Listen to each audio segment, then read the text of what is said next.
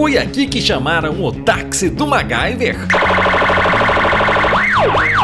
Cheguei para narrar a aventura de uma grande família do crime em Pitangui. Cidadão! O patriarca de 42 aninhos passeava pelo bairro Chapadão muito louco em sua moto. Chama a polícia e manda meter ele na cadeia. Ele havia feito uso de cocaína. Nós não dá tirinho, nós só dá tecão. Mas ao cair numa blitz policial, o sargento Comercindo descobriu que ele era inabilitado. Vai ser burro na cadeia, velho! Com os beiços até trincando e possuído pelo uso da maisena do satanás, ele desacatou os meganhas. Falou comigo? O seu filho de 18 aninhos entrou na parada e disse que ninguém removeria a moto. Cê é o bichão mesmo, hein, doido? E xingou a polícia militar. Cê é o bichão mesmo, hein, doido? A aventura terminou com os dois grampeados pelas pulseiras de prata e indo prestar depoimento na cabana da lei. Veja bem, se não tem que mandar matar uma desgraça dessa. Já em Divinópolis, um cachaceiro do volante apanhou da mulher. Quem é o cantor? Foi um artista de 50 anos que transitava com seu Fiesta pela MG 050 quando caiu na blitz do Sargento Gumercindo.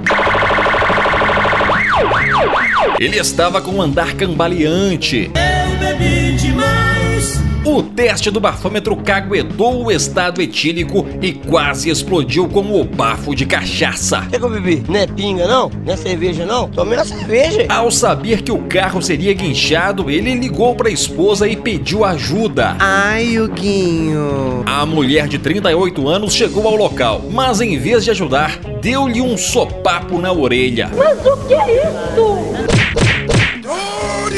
A PM interveio na agressão, impedindo que o cachaceiro apanhasse mais.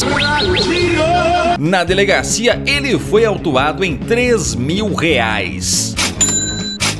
E eu te pergunto, o que será que vai acontecer com esse bebum quando chegar em casa?